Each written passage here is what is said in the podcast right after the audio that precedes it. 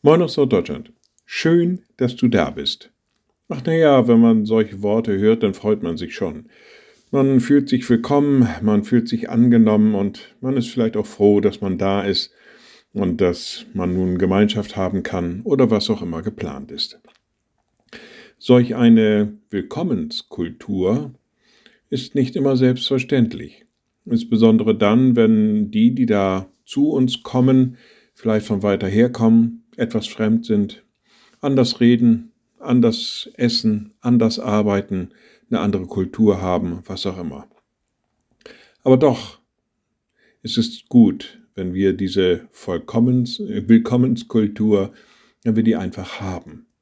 Denn das könnte ein Auftrag sein, der sich aus Matthäus ergibt, wo Jesus sagt, viele werden kommen von Osten und von Westen und mit Abraham und Isaak und Jakob im Himmelreich zu Tische sitzen.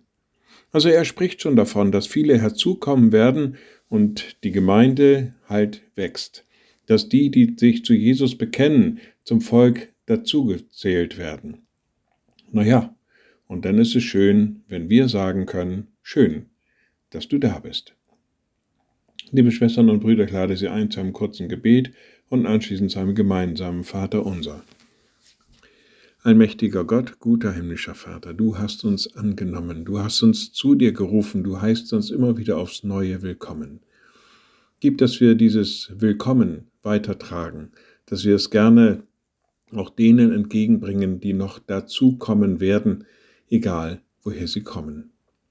Und wir beten gemeinsam, unser Vater im Himmel, dein Name werde geheiligt, dein Reich komme, dein Wille geschehe wie im Himmel, so auf Erden. Unser tägliches Brot gib uns heute und vergib uns unsere Schuld, wie auch wir vergeben unseren Schuldigern.